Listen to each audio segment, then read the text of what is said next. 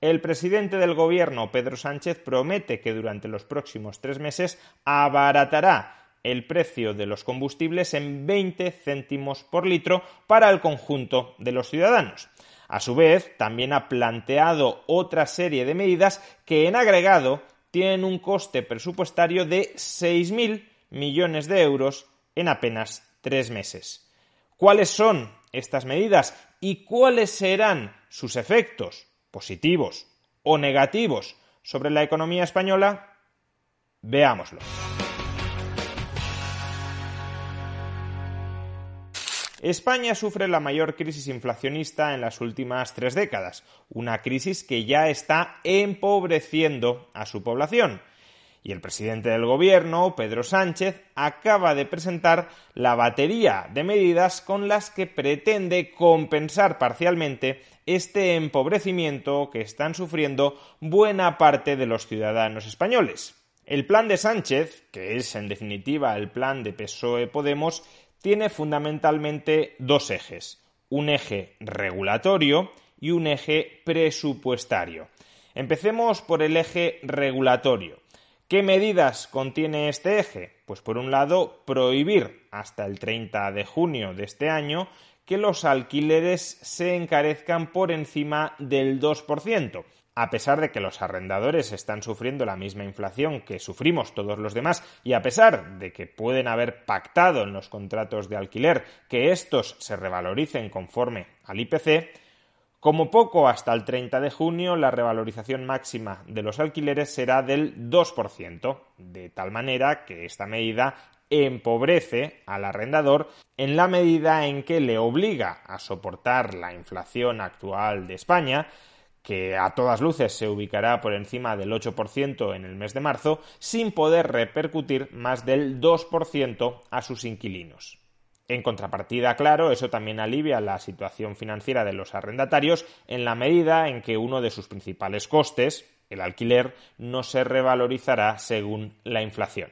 Otra medida regulatoria aprobada por el Gobierno, prohibir los despidos por causas económicas derivadas de la guerra hasta el próximo 30 de junio, como poco hasta el próximo 30 de junio, las empresas que vean caer su actividad por circunstancias relacionadas con la guerra no podrán recurrir al despido por causas objetivas. Como luego comentaremos, esta imposibilidad de recurrir al despido irá de la mano de una ampliación de los programas de los ERTE. Es decir, que si bien el Gobierno prohíbe despedir, en última instancia, lo que hará será socializar las pérdidas extraordinarias de estas empresas, vinculadas al parón de actividad por la guerra, entre todos los españoles. Y por último, la tercera medida regulatoria que pondrá sobre la mesa el Gobierno es una limitación del precio de la electricidad. A día de hoy todavía no ha especificado en qué consistirá esta limitación, de modo que cuando se especifique la propuesta en un texto normativo comentaremos las consecuencias previsibles de la misma en un futuro vídeo. Bien, vamos ahora a detallar el segundo eje de medidas que ha planteado Sánchez para contrarrestar los efectos económicos de la inflación, las medidas de carácter presupuestario. De acuerdo con Sánchez, se van a poner sobre la mesa 16.000 millones de euros contra las consecuencias económicas de la inflación. 6.000 millones de euros en forma de ayudas directas a la población y 10.000 millones de euros en forma de crédito SICO. ¿Qué recibiremos a cambio de esos 6.000 millones en ayudas directas?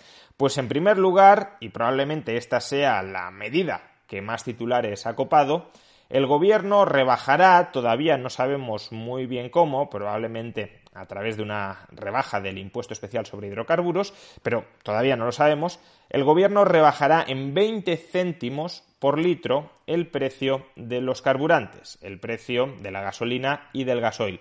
Y será una rebaja para todos los ciudadanos. No solo una rebaja para los transportistas, como les fue prometido hace unos días, sino una rebaja para todos. Esta medida, como todas las anteriores, se mantendrá en vigor hasta el 30 de junio. Es decir, que a partir del 30 de junio, en teoría y si no hay prórroga, se volverá a incrementar el precio de los carburantes en esos 20 céntimos que ahora el Gobierno ha decidido rebajar. En segundo lugar, Se va a ampliar también hasta el 30 de junio el bono social eléctrico, una ayuda que reciben las familias de ingresos más bajos para poder costear la factura de la luz. Se va a ampliar este bono social eléctrico a 600.000 familias, de manera que lo recibirán casi 2 millones de hogares en España. En tercer lugar, las rebajas fiscales extraordinarias que en este momento están vigentes en el precio de la electricidad, recordemos, IVA del 10% en lugar del 21% y suspensión del impuesto especial a la electricidad, estas rebajas fiscales de carácter extraordinario se van a prorrogar hasta el 30 de junio. En cuarto lugar, se va a incrementar en un 15% el ingreso mínimo vital que reciben las familias con menos recursos. En quinto lugar, y ya como ayudas no para familias, sino para empresas, se van a otorgar una serie de ayudas, subsidios directos a diversos colectivos afectados. Por ejemplo, al sector del transporte se le van a entregar más de mil millones de euros en ayudas directas. Si bien recordemos que dentro de estos mil millones de euros ya está computada la rebaja de los carburantes en 20 céntimos por litro que va a recibir el conjunto de la población. A su vez, a la industria se le entregarán ayudas por valor de 500 millones de euros, al sector agrario 362 millones de euros y al sector pesquero 68 millones de euros. ¿En qué conceptos y para qué finalidades todavía está por definir? En sexto lugar, se van a ampliar las causas por las que las empresas se pueden acoger a un ERTE.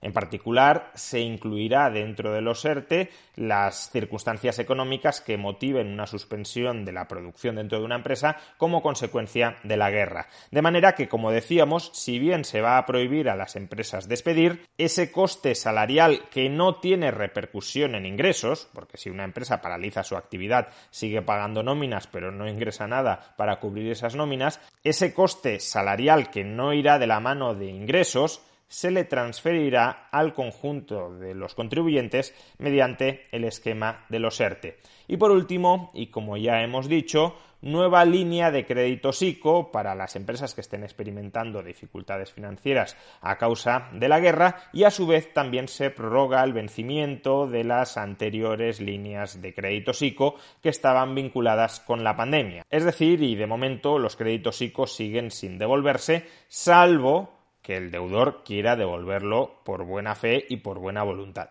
¿Qué valoración merece todo este paquete de ayudas presupuestarias que acaba de anunciar el Gobierno? Pues la valoración que creo que deberíamos hacer todos es que este paquete de ayudas exhibe el extremo cortoplacismo bajo el cual está trabajando no solo este gobierno, sino en general la inmensa mayoría de gobiernos occidentales. ¿Y por qué hablo de extremo cortoplacismo? Pues en esencia por dos motivos. El primero, como ya hemos dicho, es que el coste de estas ayudas es de 6.000 millones de euros en un trimestre.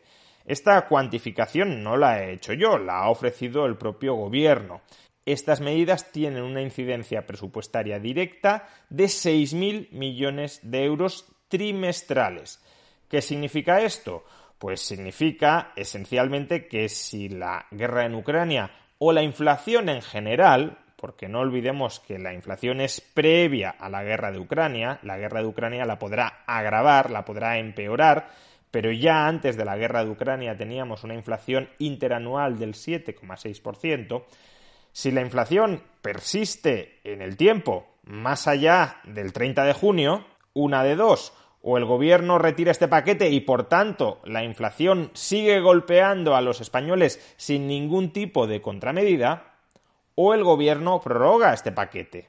El problema es que prorrogarlo durante, por ejemplo, un año tendría un coste presupuestario de 24.000 millones de euros, alrededor del 2% del PIB un coste presupuestario que durante los años anteriores financiábamos con cargo a la emisión de deuda. Pero ahora mismo no tenemos la holgura financiera que teníamos para emitir deuda, porque el Banco Central Europeo, precisamente para combatir la inflación, ha anunciado que va a dejar de comprar deuda pública de los países europeos. Y por tanto, si no nos compra nuestra deuda el Banco Central Europeo, ya no hay tantos inversores interesados en comprárnosla. De ahí que en las últimas semanas el tipo de interés de la deuda pública española ya se haya elevado hasta el 1,4%, que no es un tipo de interés muy alto pero es que partíamos de prácticamente el 0%. En pocas semanas hemos pasado del 0 al 1,4% y ese 1,4% está cerca de ser el tipo de interés más elevado desde el año 2015. Así que mucho cuidado con seguir emitiendo deuda pública de manera descontrolada porque el mercado de deuda podría empezar a penalizarnos de manera bastante gravosa. Y si eso es así y va a ser así, el gobierno no va a tener capacidad de prorrogar de manera indefinida este programa de ayudas. De manera, repito, que si la guerra o la inflación más en general no termina en un trimestre, el gobierno simplemente no va a tener otra alternativa que dejar que la inflación devore sin ningún tipo de contraprestación las finanzas de los ciudadanos. Y en segundo lugar, ¿por qué estas medidas nos muestran el extremo cortoplacismo del gobierno? Pues porque todas estas medidas van a cebar todavía más la inflación. Actualmente la inflación se debe a que hay un exceso de gasto agregado en relación con la capacidad que tiene la economía para producir bienes y servicios. Mucho gasto y oferta inelástica se traduce en elevaciones de precios.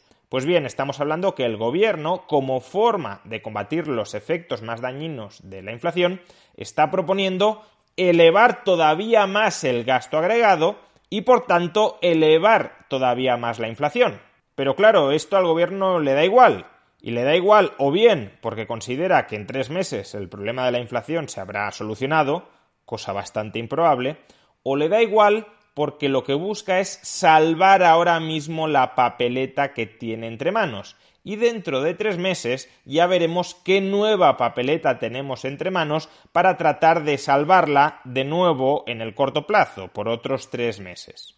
Estos dos efectos negativos de las medidas presupuestarias que acaba de anunciar el Gobierno, su insostenibilidad financiera y su realimentación positiva sobre la inflación, se podrían evitar si al mismo tiempo que el gobierno está aumentando el gasto en 6.000 millones de euros anuales o recortara otras partidas de gasto público, que es lo que tendría sentido desde una perspectiva más bien liberal, o incrementara los impuestos en 6.000 millones de euros sobre el conjunto de la economía, que es lo que podría tener sentido desde una perspectiva socialdemócrata.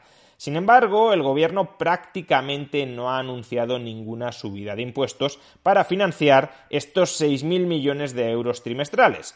Sabemos que una parte de la rebaja del coste del combustible lo pagarán, en teoría, las distribuidoras y comercializadoras de combustible. Pero ya está. Todo lo demás no se financiará con nuevas subidas de impuestos. En parte, podemos pensar que se financiará con el incremento nominal de la recaudación que está experimentando, del que está disfrutando ahora mismo el gobierno, pero es muy dudoso que en un trimestre se vayan a recaudar 6.000 millones de euros más únicamente por efecto de la inflación. Por ejemplo, en un vídeo anterior estimamos que la subida del precio de los carburantes proporcionaría por IVA 2.000 millones de euros adicionales en el conjunto del año, es decir, 500 millones por trimestre. De ahí hasta 6.000 millones por trimestre hay una diferencia muy sustancial. Con lo cual, si no hay una dotación en forma de ingresos que permita sufragar este gasto extraordinario, lo que está haciendo el gobierno es, por un lado, emitir más deuda pública, insostenibilidad financiera, y por otro, incrementar el gasto agregado neto dentro de la economía, es decir, cebar la inflación. ¿Que la inflación remite por su cuenta a lo largo de los próximos meses? Pues entonces el gobierno habrá adoptado unas medidas con carácter extraordinario que en parte habrán paliado algunos de sus efectos y que tendrán unas implicaciones presupuestarias limitadas. El problema se habrá arreglado por sí solo y el gobierno habrá puesto un parche mientras tanto. Que la inflación, como es previsible, no se arregla, no remite por sí sola durante los próximos meses pues entonces o este gobierno reconoce su impotencia para hacer frente a la inflación con medidas del tipo de las que ha presentado hoy, o lo pagaremos muy caro.